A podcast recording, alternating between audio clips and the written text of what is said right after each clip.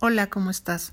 Seguramente estás pensando ponerte a dieta. Después de las fiestas es muy típico y todos lo hacemos al inicio de cada año, por toda esta comida que hace nuestra familia y que son muestras de cariño y apapacho que terminan convirtiéndose en una carguita excedente en nuestras medidas. En fin, no te preocupes, todos estamos igual. En este podcast yo no te voy a decir que vas a adelgazar súper rápido en 15 días o por obra del Espíritu Santo o porque vas a estar a pura lechuga o que vas a hacer esa dieta que alguien te dijo que es la solución a tu problema. No, definitivamente.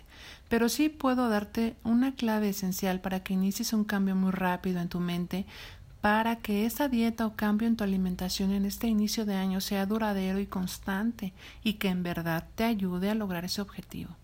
Lo primero que debes hacer es creer que realmente harás